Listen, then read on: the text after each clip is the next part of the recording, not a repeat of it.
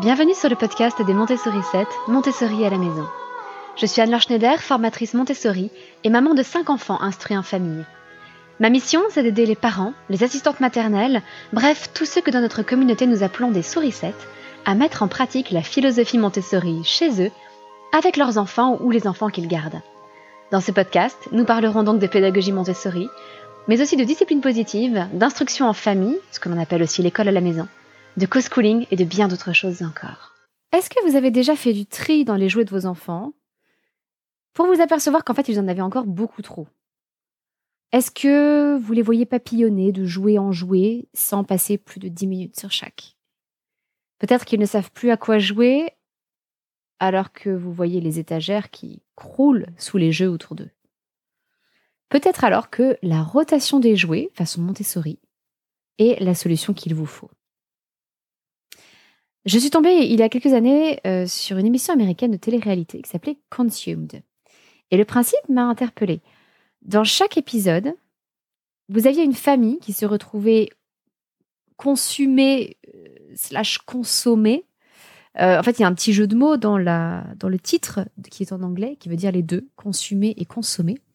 Et donc, ces familles se retrouvaient consumées ou consommées par, par leur possession matérielle.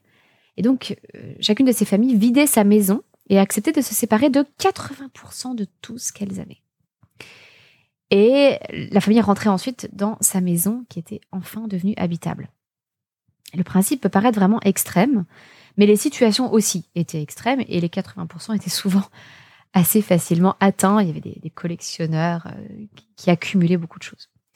Et dans l'un des épisodes, on voyait un enfant dont la chambre était absolument mais remplie de jouets.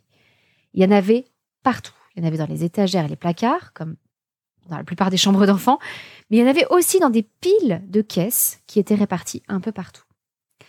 Et ce qui m'a frappé, c'est que l'enfant disait qu'il n'arrivait pas à dormir, qu'il faisait des cauchemars, et même qu'il avait peur des monstres, parce que dans la pénombre, les piles de caisses prenaient des formes un peu fantasmagoriques pendant la nuit.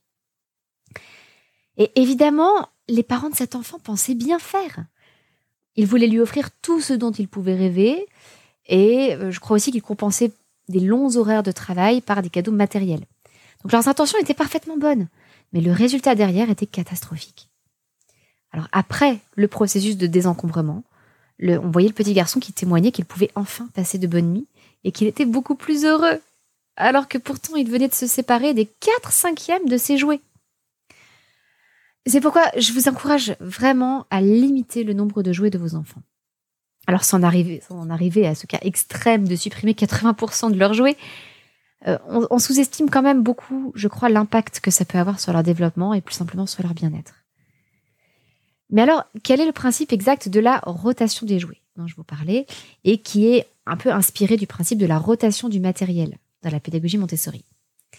C'est très simple, c'est qu'on ne laisse à disposition qu'un petit ensemble de jouets et régulièrement, ça peut être tous les jours, toutes les semaines, tous les mois, on va voir ça euh, dans quelques minutes, on remplace ces jouets par une nouvelle sélection. Et on continue ainsi à faire tourner les jeux, d'où le nom de rotation des jouets. C'est un système qui a, il faut le dire, plusieurs avantages. Le premier, c'est que ça fait plus d'espace pour circuler, et pour les enfants, plus d'espace pour jouer. Parce que quand une chambre est remplie de jouets, c'est l'agacement qui domine on n'a plus de place pour rien, on peut plus dessiner, on peut plus jouer, on peut plus faire le fou, on peut plus danser. Enfin, pour les enfants, en fait, c'est contraignant. Et quand on est parent, euh, je crois qu'il n'y a rien de pire que de ne pas savoir où mettre le pied sans risquer de marcher sur un Lego ou de ne même plus pouvoir faire le ménage parce qu'il y a trop de choses par terre. Alors peut-être que chez vous, tout est soigneusement rangé sur des étagères, mais que ce sont les étagères qui débordent. Et dans ce cas, c'est plutôt que les enfants ne peuvent pas prendre les jouets de leur choix sans en renverser d'autres, ou alors les étaler par terre, et le résultat devient le même. C'est du bazar partout, des enfants frustrés qui finissent par ne même plus essayer de jouer, et des parents qui se retrouvent à devoir ranger 15 fois par jour les mêmes jouets qui se retrouvent par terre. Deuxième avantage de la rotation des jouets, c'est qu'on observe un regain d'intérêt pour les jouets. Et là, je vous encourage à observer les enfants autour de vous plus ils ont des stimulations de toutes sortes, moins ils parviennent à se concentrer. En fait, si vous multipliez le nombre de jouets, votre enfant risque surtout de papillonner et de disperser son attention. Il va passer d'un jouet à l'autre avec euh, une préférence pour les jouets les plus colorés ou les plus bruyants, en gros ceux qui lui demandent le moins d'efforts. Comme l'enfant sera incapable de se concentrer, il sera aussi incapable de tirer le moindre profit de ce qui l'entoure, euh, d'apprendre de nouvelles choses ou de découvrir son environnement. Et paradoxalement, il risque même de s'ennuyer. Et franchement, euh, je crois qu'il n'y a pas grand-chose de plus frustrant que qu'un enfant qui vous dit d'un air génial Maman, je m'ennuie, je sais pas quoi faire devant des étagères qui sont pleines de jouets. Et bon, en même temps, euh, on peut pas vraiment leur jeter la pierre si nous-mêmes on se met devant notre placard de vêtements en se disant oh là là, j'ai rien à me mettre. Donc bon, je, suis moi-même coupable de ça, je vais pas en vouloir à mes enfants, mais le problème n'est évidemment pas que l'enfant n'a pas de quoi jouer, mais c'est qu'il n'a pas ce dont il a besoin. Des jouets qui soient accessibles, faciles à sortir et à utiliser, et de l'espace pour y jouer. Alors ça peut paraître contre-intuitif, mais en fait, si vous limitez le nombre de jeux en accès libre pour votre enfant, il sera étonnamment plus intéressé par ce avec quoi il peut jouer. Du coup, il se concentrera beaucoup mieux sur chaque activité. Et alors que il est très probable qu'il ne jouait plus du tout à certains jeux, il y a fort à parier que l'attrait de la nouveauté lors d'une nouvelle rotation, ça suffise à renouveler son intérêt lorsque les jouets réapparaîtront sur les étagères. Et pour l'enfant, c'est un petit peu comme s'il recevait sans cesse de nouveaux cadeaux, donc c'est génial. Le troisième avantage de la rotation des jouets, c'est que les chambres sont mieux rangées. Alors si vous avez des enfants parfaitement méticuleux, ordonnés, que leur chambre est toujours impeccablement rangée, tant mieux pour vous. Je me réjouis pour vous. Euh, vous êtes bénis. Peut-être aussi que vos enfants passent par leur période sensible de l'ordre. C'est une période qui est précieuse. Hein. On en profite quand elle est là. Malheureusement, elle est passagère. Euh, donc si c'est votre cas, je voudrais pas être rabat-joie, mais ça risque malheureusement de ne pas durer. Et donc, si vos enfants n'ont pas des chambres impeccablement rangées, l'explication la plus probable, c'est que leur chambre est trop difficile à ranger. Parce qu'il y a trop de choses avec trop de petites pièces différentes et que chaque chose n'a pas une place bien définie et accessible. Vous avez peut-être déjà entendu cette expression, une place pour chaque chose et chaque chose à sa place. Évidemment, on ne peut pas attendre d'un enfant qu'il soulève une pile de jeux de société pour en glisser en dessous. Euh, donc quand les choses sont accumulées, la conséquence, ce sont des piles branlantes qui s'effondrent un peu partout. Alors l'idéal, c'est le système Montessori, euh, qui vient des, ambiances, des classes Montessori, où chaque objet est disposé à sa place sur une étagère. Mais on peut aussi envisager un rangement vertical pour certains jouets, vous savez, les puzzles, on a tendance à les empiler les uns sur les autres, mais en fait, on peut les ranger comme des livres. Ce qui permet de sortir un jeu de société ou un puzzle sans bouleverser tous les autres. Et alors, à la, à la fin de cet épisode, je vais vous évoquer aussi quelques autres astuces pour faciliter le rangement. Mais venons-en vraiment à la rotation des jouets. Et à ce grand débat, qui n'est pas d'une utilité fondamentale, mais est-ce que la rotation des jouets, c'est Montessori ou pas? Parce qu'on en entend beaucoup parler, et on parle beaucoup de rotation des jouets Montessori, sans vraiment savoir quel est le lien exactement entre ce qui est un système de rangement d'une pièce et la pédagogie Montessori. Alors ne cherchez évidemment pas ces termes de rotation des jouets dans les livres de Maria Montessori, parce que vous n'y trouverez jamais cette expression. Tout simplement parce que Maria Montessori s'intéressait à l'éducation des plus démunis, euh, des enfants handicapés mentaux jusqu'aux enfants pauvres euh, du quartier ouvrier de San Lorenzo, où elle a implanté sa première casa dei bambini, la maison des enfants. Et ensuite, elle a étendu sa pédagogie à tout le monde. Mais le, le cœur de son intérêt était les enfants défavorisés qui euh, n'avaient pas vraiment trop de jouets, en tout cas pas trop de jouets pour être contenus dans une seule chambre. Donc, puisque ça ne figure pas dans les livres de Maria Montessori, quel est le rapport avec la pédagogie Montessori? En fait, c'est que ce principe de rotation, il a démarré dans les écoles Montessori. Parce que dans certains domaines comme la vie pratique, ou ce que l'on appelle, suivant les écoles, euh, le domaine de la culture ou de la découverte du monde, eh bien, le matériel possible est incroyablement riche et varié. Et tout simplement, il serait impossible de tout faire tenir dans une seule salle de classe. Alors, abordons maintenant la, rotation du matériel de vie pratique Montessori. Vous avez les activités de préparation culinaire qui font partie de la vie pratique Montessori. Et rien que là-dedans, les possibilités sont infinies. Parce que vous avez les activités les plus courantes, comme faire du pain, mais au-delà de ça, tout est envisageable. Et bien sûr, ça va évoluer en fonction des saisons. À un moment, on pourra par exemple proposer aux enfants de couper des fraises, ou d'épépiner des raisins, ou d'enlever les noyaux de cerises, suivant les périodes de l'année. Donc au-delà des fruits et légumes, qui doivent autant que possible rester de saison, si on veut que les enfants euh, perçoivent un peu les différents cycles dans la pousse des plantes, il y a un si grand nombre d'activités possibles que de nombreux éducateurs se sont mis à les faire tourner pour permettre aux enfants de s'exercer à toutes sortes de tâches culinaires, sachant que c'est un domaine que les enfants affectionnent généralement beaucoup. Donc voilà quelques idées en vrac. Euh, ça peut être de couper une pomme en quartier, de servir le thé en hiver ou de la citronnade en été, de moudre des épices, euh, d'écraser des coquilles d'œufs au pilon pour les mettre dans le compost, de faire des tartines avec du beurre ou de la confiture, etc. Et en fait, il y a, au-delà de ces activités culinaires, encore beaucoup d'autres choses en vie pratique qui gagnent à être variées. En particulier quand on veut augmenter un petit peu la difficulté d'un travail.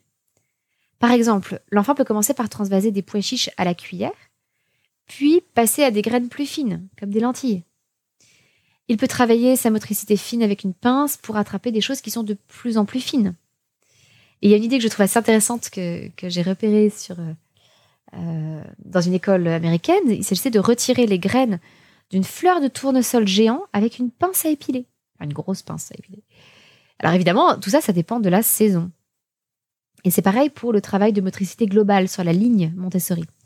L'enfant commence par apprendre à marcher sur la ligne de différentes façons, puis en portant un plateau.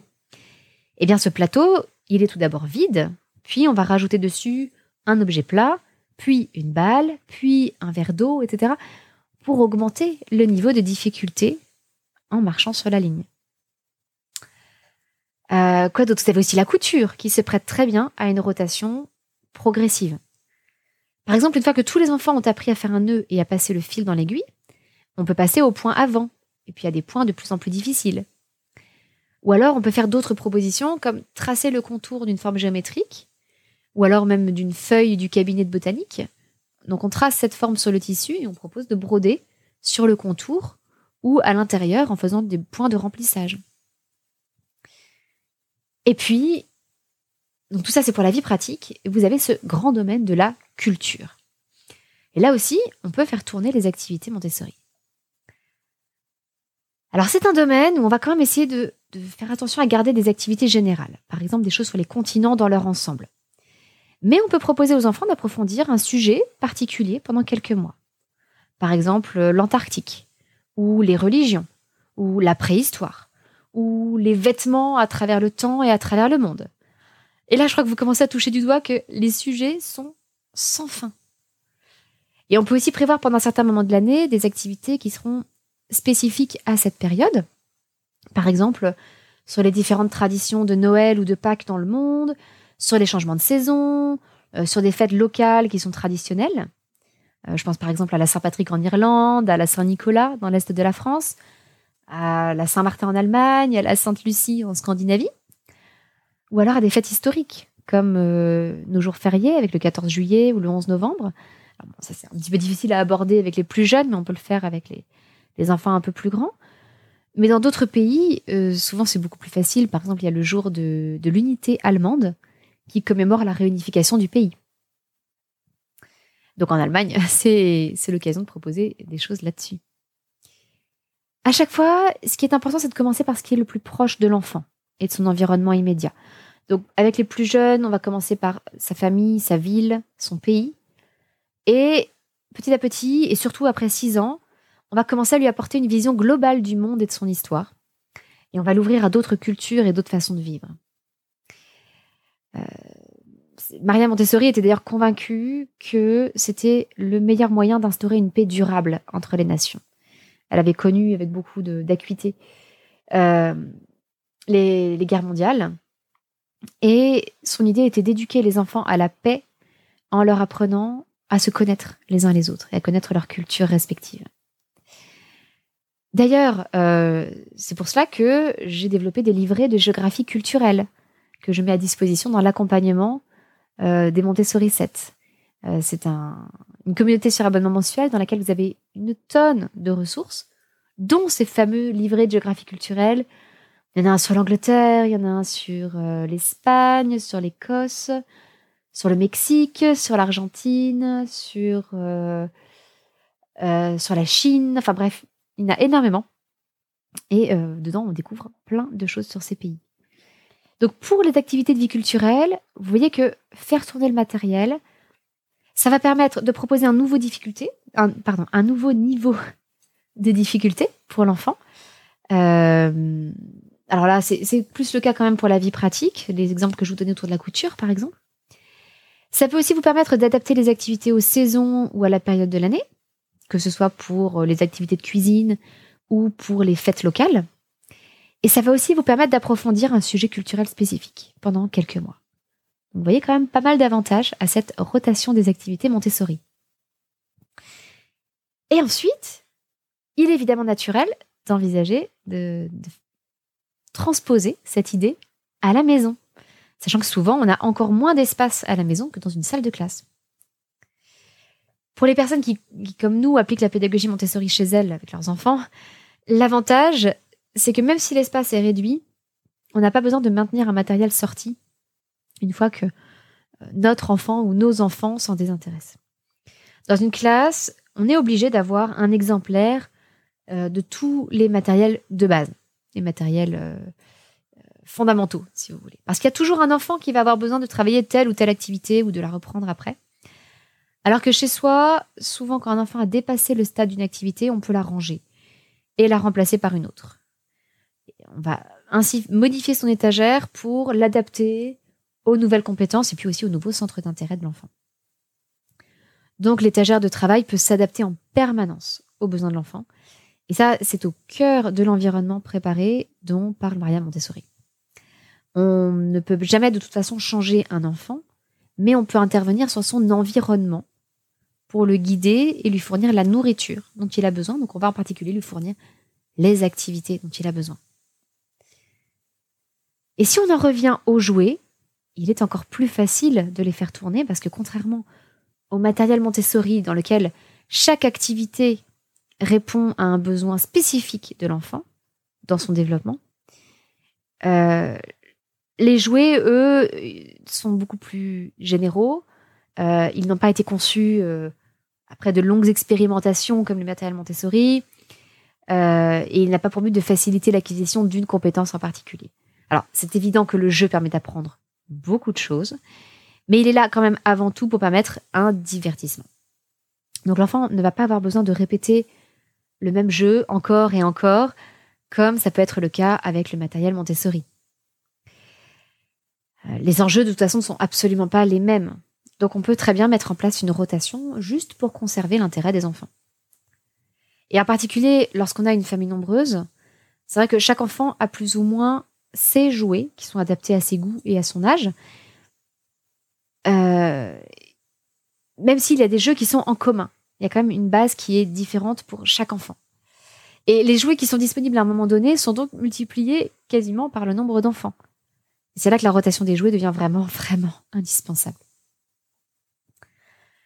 Bon, je pense vous avoir convaincu de l'intérêt de la rotation des jouets, que c'est lié à la pédagogie Montessori, que ça vient de la rotation du matériel dans les salles de classe. Maintenant, concrètement, comment est-ce qu'on fait? Comment mettre en place la rotation des jouets? Afin de préserver euh, à la fois votre santé mentale et puis l'organisation de votre maison.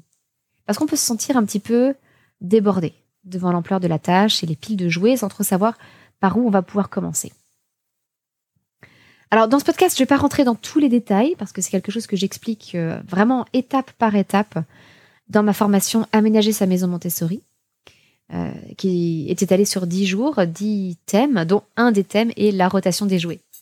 Mais voici quand même quelques principes de base pour vous guider. La première étape, c'est, à mon avis, de classer les jeux en différents lots. Dans chacun de ces lots, euh, je vous propose de ne mettre que le nombre de jeux que vous êtes prête à ramasser chaque jour s'ils se retrouvent étalés sur le sol. Donc en particulier si vous avez des tout petits, euh, voilà, le nombre de jeux que vous êtes prête à ranger chaque jour avant que l'enfant aille se coucher, par exemple.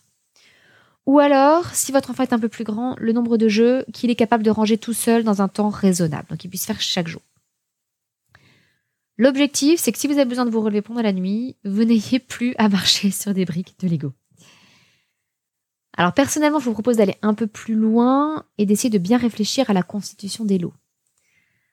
De façon à ce que chaque enfant ait un petit peu de tout à chaque enfant, à chaque instant. Peut-être euh, un puzzle dans chaque lot, peut-être un jeu de société, peut-être un, jeu d'imitation comme une dinette ou des poupées, un jeu d'imagination, bref, de varier un petit peu ce qu'il y a dans chaque lot. Et puis, bien entendu, euh, n'hésitez pas non plus à laisser certains jeux qui sont des, grands favoris sortis en permanence. En particulier ceux pour lesquels les enfants aiment bien s'étaler un peu et qui sont difficiles à ranger dans un placard. Euh, ça peut être un coin à poupées, ça peut être une station Lego ou Playmobil qui sont bien conçus. Euh, ça peut être un, un, grand garage à voiture. Bref, à vous de voir. Une fois que vous avez fait vos lots, il faut adapter la fréquence de rotation à l'âge de vos enfants. Avec les plus petits, il vaut mieux ne laisser que très très peu de jeux sortis, peut-être 5 ou 6, mais les faire tourner plus souvent, par exemple tous les jours ou tous les deux jours. En revanche, avec les plus grands, vous pouvez plutôt envisager une rotation à la semaine, voire toutes les deux semaines. Et pour trouver le juste équilibre, je pense que le mieux, c'est tout simplement de tester avec vos enfants ce qui fonctionne le mieux. Quitte à être un petit peu plus souple au début, pour trouver vraiment la durée idéale, si vous voyez que vos enfants vous réclament le lot suivant, d'anticiper peut-être un petit peu la rotation des jouets. Je donne encore une fois un peu plus de détails hein, dans ma formation Aménager sa maison Montessori où je vous guide étape par étape justement pour constituer vos lots, etc. Mais je voudrais vous mettre en garde, il y a quelques pièges qui peuvent complètement ruiner votre rotation des jouets.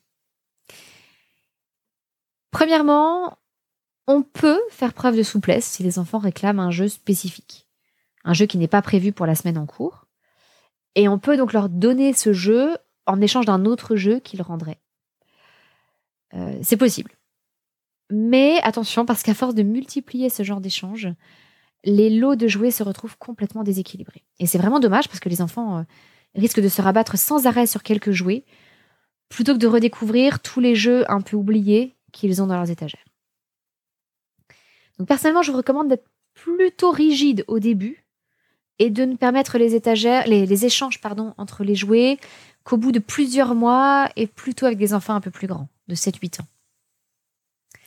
Deuxième euh, piège, il est très important que toute la famille soit au courant du fonctionnement et de la façon dont sont rangés les lots. Euh, à mes tout débuts, j'avais commis l'erreur de ne pas expliquer le système en détail à mon mari. Et un jour où il a très gentiment voulu faire lui-même la rotation des jouets, il a pris des jouets au hasard sur les étagères où les lots étaient rangés. Et donc, il a complètement mélangé les lots que j'avais mis des heures à constituer. D'où mon conseil suivant, euh, faites une petite liste des jouets contenus dans chaque lot. Je vous conseille de le faire sur, ordinateur pour que ce soit plus facile à modifier. Mais comme ça, en cas de mini catastrophe comme celle de mon mari qui mélange tout, euh, vous pourrez assez facilement revenir à la situation initiale et réorganiser vos lots plutôt que de se retrouver découragé pendant plusieurs mois à l'idée de devoir tout recommencer euh, et de retrouver un équilibre dans chaque lot. Et croyez-moi, c'est du vécu. Ça vous prendra cinq minutes de faire une petite liste, ça vous épargnera beaucoup de temps perdu plus tard. Mais bon, malgré les grands principes que je vous ai expliqués et ces quelques pièges à éviter, euh, peut-être que vous vous êtes encore un peu hésitante sur la façon de procéder. Ou alors découragée par l'ampleur de la tâche, ce que je comprends parfaitement. Et si c'est le cas, je vous invite donc à rejoindre notre euh, merveilleuse communauté dans la formation en ligne Aménager sa maison Montessori. C'est très simple, la formation est découpée en 10 grandes vidéos, avec quelques vidéos annexes, et chaque grande vidéo aborde une zone différente de la maison. Par exemple, la cuisine, la salle de bain, euh, le lit au sol, la tour d'observation, le rangement des vêtements, etc. Et bien entendu, il y a une journée consacrée à la rotation des jouets. L'idée, c'est que vous puissiez suivre cette formation sur 10 jours, mais comme vous y avez accès à vie, en fait, vous pouvez très bien euh, prendre le temps qu'il vous faut. Et je sais que euh, certaines personnes me disent oh, J'ai seulement pris la peine d'appliquer les astuces et les conseils d'une journée et déjà, ça me change la vie au quotidien. Donc même si vous n'en tirez qu'une journée, euh, déjà, ça peut vraiment, vraiment changer votre quotidien. L'idée de cette formation, c'est que vous êtes guidé pas à pas. Vous avez un livret d'accompagnement avec toutes les listes dont vous avez besoin pour pouvoir mettre en place votre rotation des jouets sans vous perdre, petit à petit, et même si vous n'avez qu'une demi-heure par-ci ou par-là à y consacrer. Euh, par exemple, lorsque les enfants font la sieste ou quand ils dorment le soir. Parce que j'aime beaucoup ces émissions où on voit euh, des gigantesques rangements façon Marie Kondo, et on voit les gens sortir euh, tous les vêtements de leur famille ou tous les jouets, etc. Et en fait, c'est c'est totalement irréaliste si vous avez votre vie quotidienne qui continue. Parce que tout va se retrouver sorti et vous allez être découragé. Donc il vaut mieux aller petit à petit. Et encore une fois, comme l'accès à la formation est à vie, vous pouvez vous y replonger aussi souvent que vous le voulez et aborder un espace tranquillement à la fois. Dans tous les cas, j'espère que vous l'aurez compris, le bazar dans la chambre de vos enfants n'est plus une fatalité. Euh, et vous pouvez vraiment leur simplifier la tâche en réduisant le nombre de jouets et en, le divisant euh, par, euh, par 4 ou 6. En tout cas, le nombre de jouets qui sont accessibles à un moment donné. Et alors, croyez-moi, hein, chaque fois que nous avons mis en place ce système, parce qu'on on a, on déjà déménagé plusieurs fois, et puis euh, vous avez bien compris qu'après l'intervention de mon mari, on a dû recommencer, recommencer encore une fois derrière. Mais à chaque fois qu'on l'a remise en place, on a vraiment, vraiment vu la différence. En plus, j'espère qu'avec ces quelques conseils de la fin, vous ne reproduirez pas les erreurs que nous avons commises et que de votre côté, vous trouverez dès le premier coup la bonne solution pour votre famille. Donc encore une fois, euh, je vous invite, si vous voulez en savoir plus, être davantage guidé ou découvrir comment aménager les autres espaces de votre maison, à rejoindre la formation Aménager sa maison Montessori. Le lien est dans l'article associé à ce podcast. Et puis, de mon côté, euh, je vous souhaite une excellente semaine. Je vous donne rendez-vous mardi prochain. À très bientôt. Votre petite sourisette, Anne.